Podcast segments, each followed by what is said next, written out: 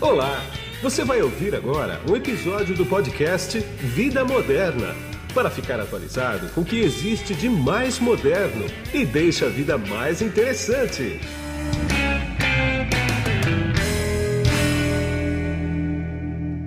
Bom, e quem está comigo hoje nesse podcast aqui é o Luiz Pedro Ares, que ele é diretor da Pesler para a América Latina, e o Davi Montoya, que ele é gerente global de desenvolvimento de projetos em IoT ou a internet das coisas. Tudo bem, Luiz?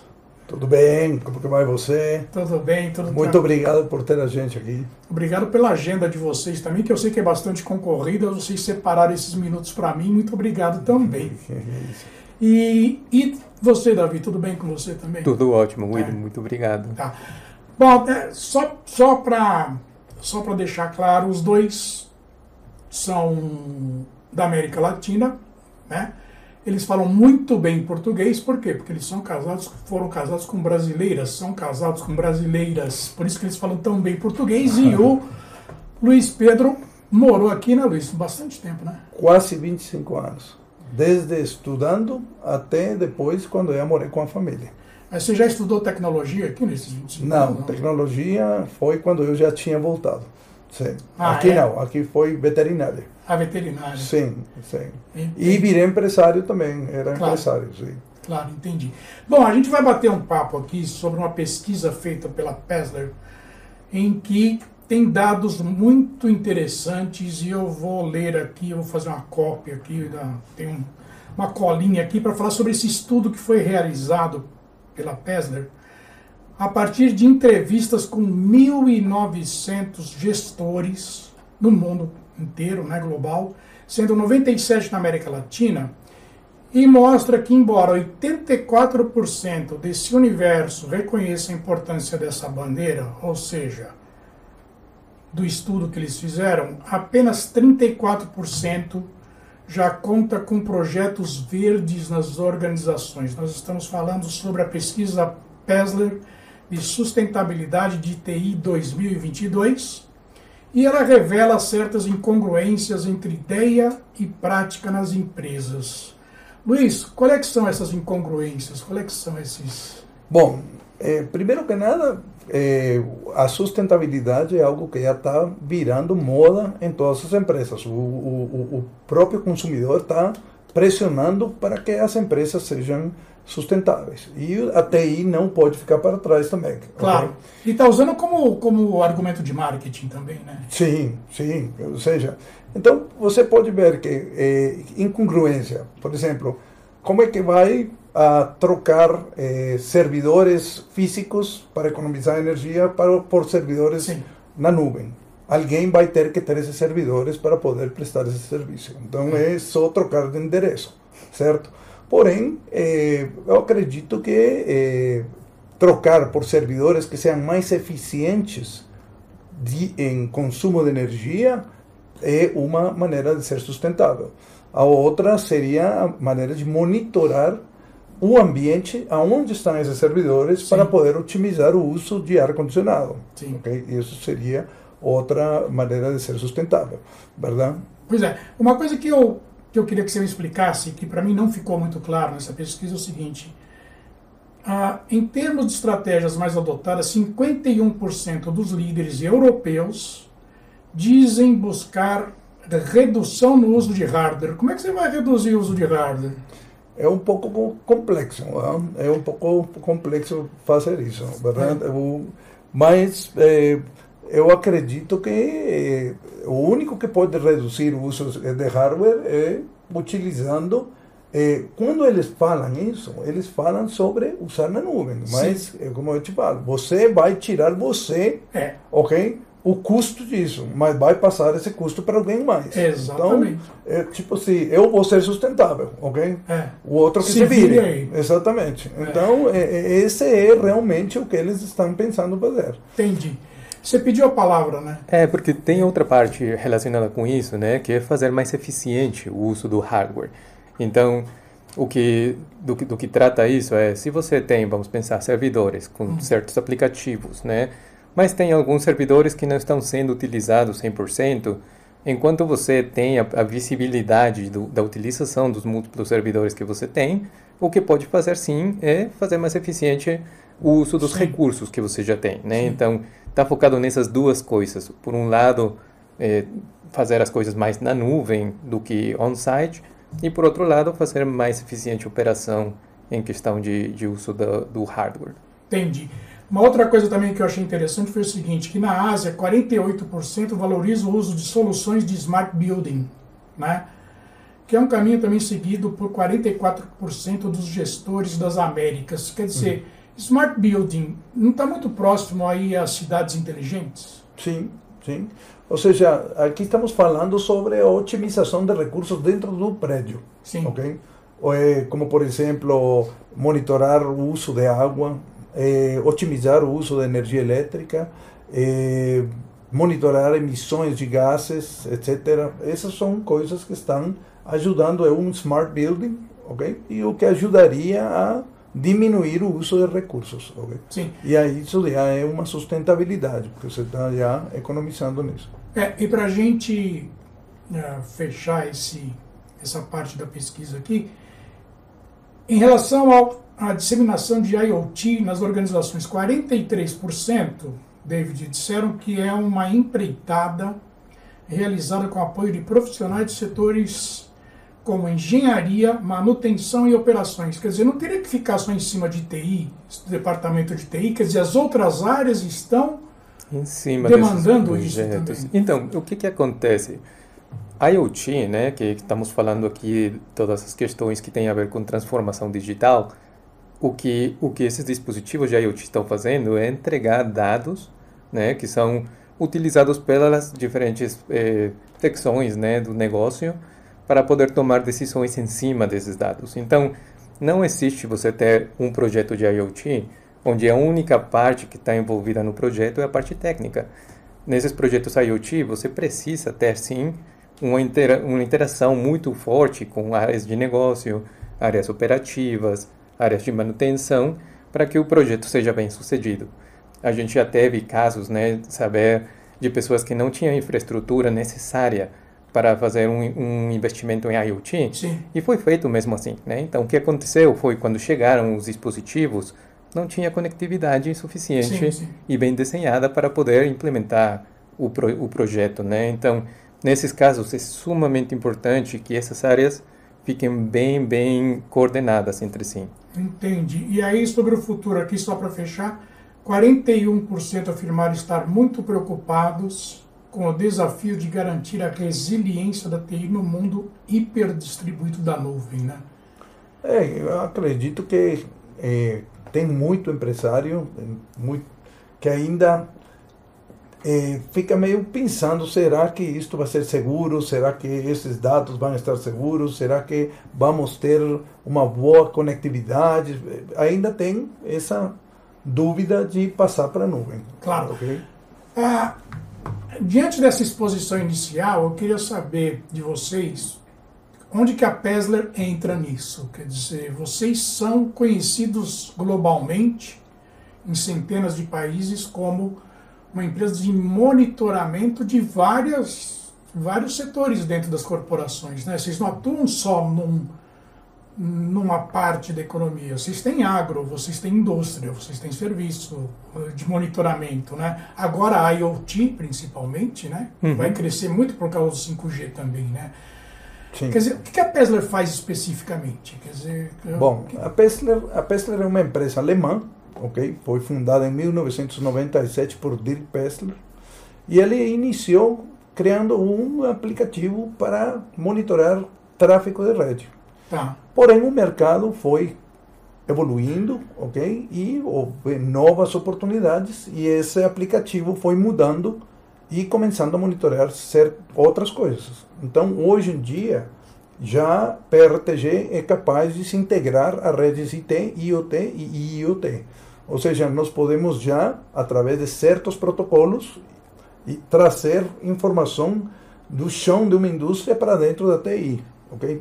Podemos trazer informação de uma fazenda, ok, de agricultura inteligente, ok, através de certos dispositivos que transmitem dados eh, por uma rede especial, pode trazer também essa informação para dentro da TI. Hospitais inteligentes, governo inteligente. Ah. Okay? Então, governo inteligente está querendo demais, né? Quando falo em governo inteligente, é, é, é, é um pouco complicado. Né? Mas quando falo governo inteligente, estou falando de, por exemplo, podemos monitorar câmaras de segurança é, nas ruas, eh, podemos monitorar ambiente, como é que está o ambiente, tráfego, eh, várias coisas que podem monitorar dentro de uma cidade que vão ajudar a uma melhor vida para o, eh, o, o habitante. Né? Pois não. E em cima disso, também, uhum. vamos falar, o PRTG não é apenas monitoria, né? Sim. Monitoria é uma parte do que a gente Sim. faz. Mas realmente a gente está virando uma, um histórico de dados, né? Que são... É, a gente coleta dados de muito tipo de tecnologia diferente e a gente tem a possibilidade de fornecer estatísticas em cima desses dados achar comportamentos incomuns, sim. por exemplo, né? Uhum. Aquilo, que, aquilo que se chama de detecção de anomalias. Sim, sim. Aí temos também a possibilidade de conectar com outros motores de Big Data, né? Com motores de Machine Learning. Todas essas questões, o que a gente faz é vira um, um repositório centralizado de dados que depois podem ser compartilhados para outros. Tem a parte de notificação também, né? A gente também pode, pode ser um centro de notificação para que, ao invés de um profissional de TI ou um profissional de operações ter que fazer a configuração de múltiplas notificações em várias consoles, né, a gente engloba todas essas coisas, ela mantém as notificações numa, numa ferramenta só. E, por último, tem a parte de visualização dos dados, que é uma parte sumamente importante, porque você pode pensar quantos dados podem ser, é, sabe, eh, coletados de milhares, mil, milhares né, de dispositivos IoT, Sim. aí você precisa ter uma visualização certinha né, para entender o que, que esses dados estão informando, né? achar tendências, encontrar é, questões que não estão funcionando do jeito que deveriam. Então, a gente faz, to faz todas essas coisas. Monitoramento, alertamento, dados históricos e visualização. Entendi. Aí você me deu um gancho que é o que mais preocupa hoje qualquer setor né, que é o seguinte, uh, isso é analytics, né, que você falou, né? Uhum. Isso.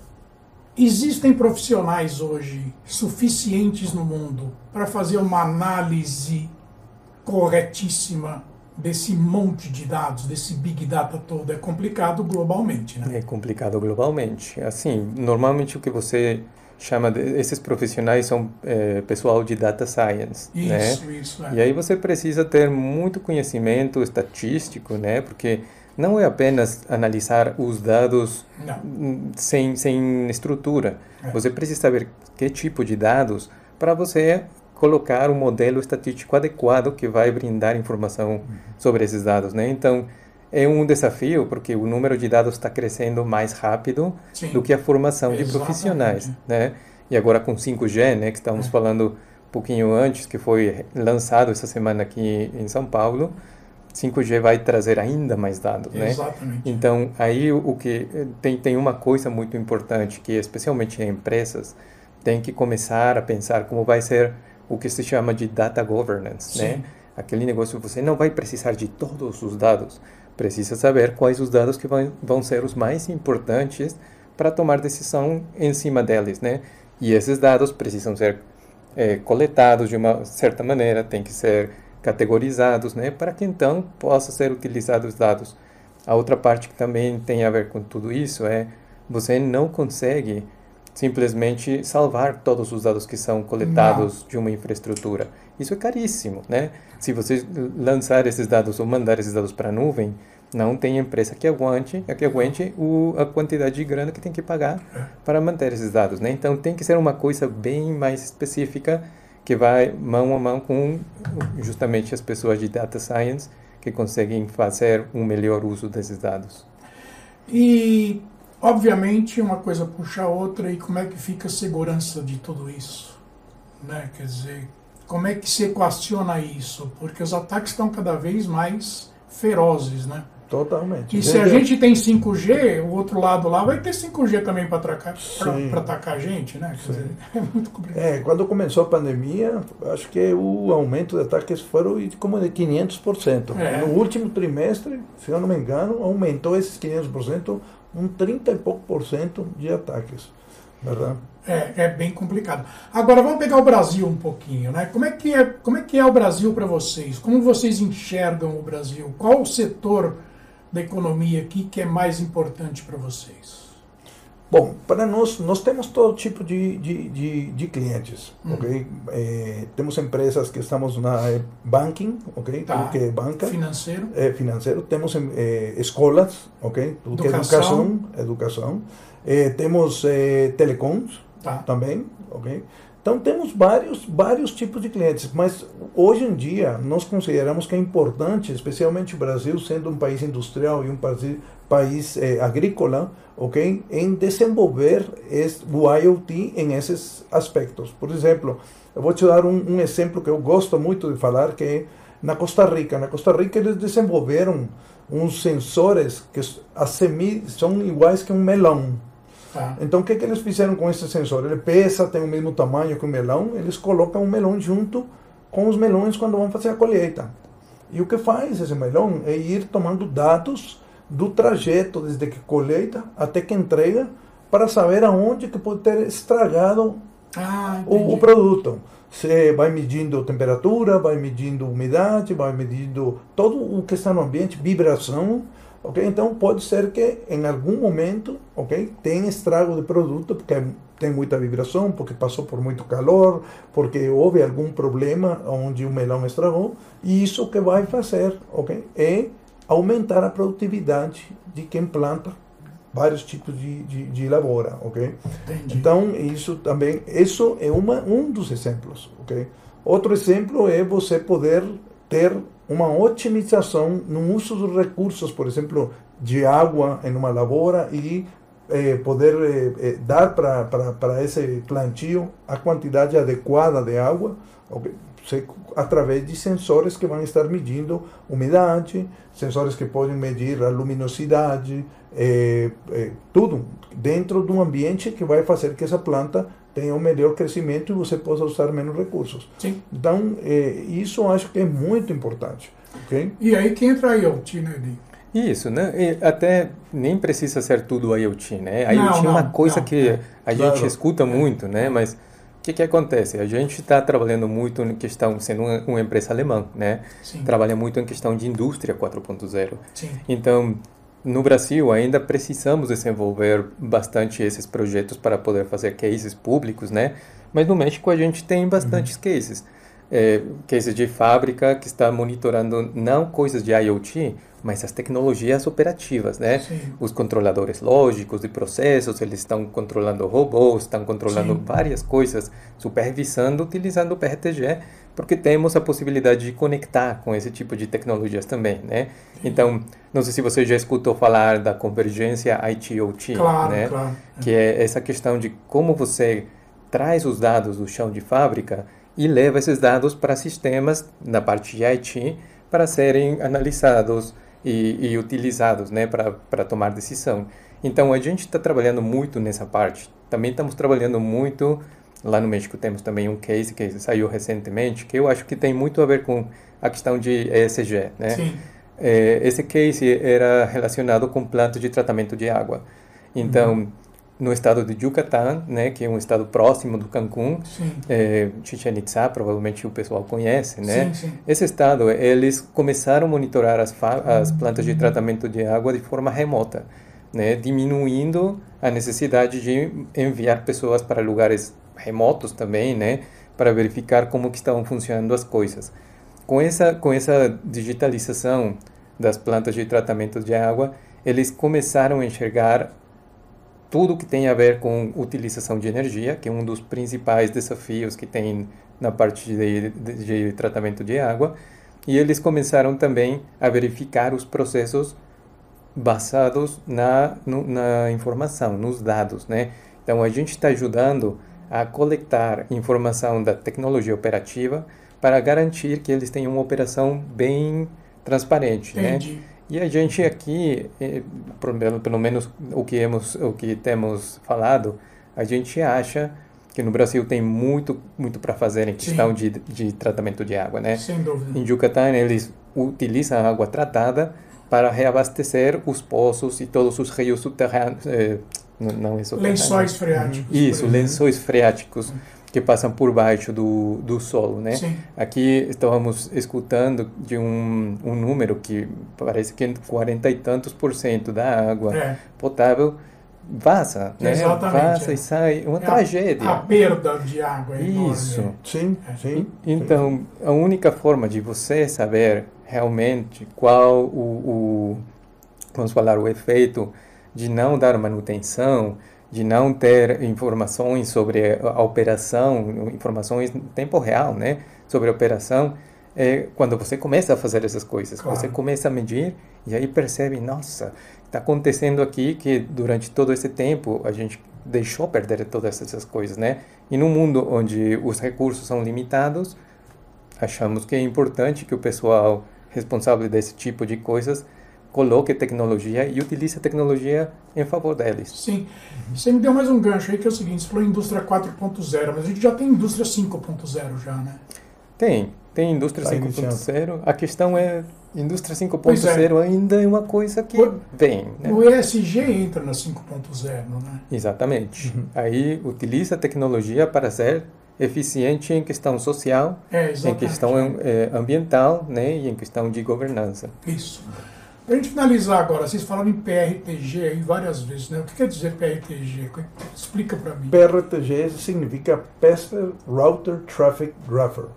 Pester, que é o sobrenome de Dirk Pester, que é o fundador, e ele criou isso para monitorar tráfego de roteador, de switches. Ah, isso é, você falou no começo. Então, então é, é, o nome foi PRTG Network Monitor. Ah, entendi. E então ficou desse jeito, mesmo que ele ampliou ok, é, a, a abrangência de poder, de poder monitorar várias coisas, então, mas ficou assim. Entendi. Agora, é um mercado imenso, né? Que, que vocês têm na mão. É inexplorado É também, inexplorado. muita coisa que está ainda virgem para poder explorar-se. Exatamente. Tá bom. Eu quero agradecer bastante, Luiz, a sua entrevista para mim. Quem agradece David, somos muito nós. obrigado. Eu, como eu falei já, a agenda de vocês é bastante concorrida. Vocês separaram esses minutos para mim. Muito obrigado, viu? Obrigado a você. Ok.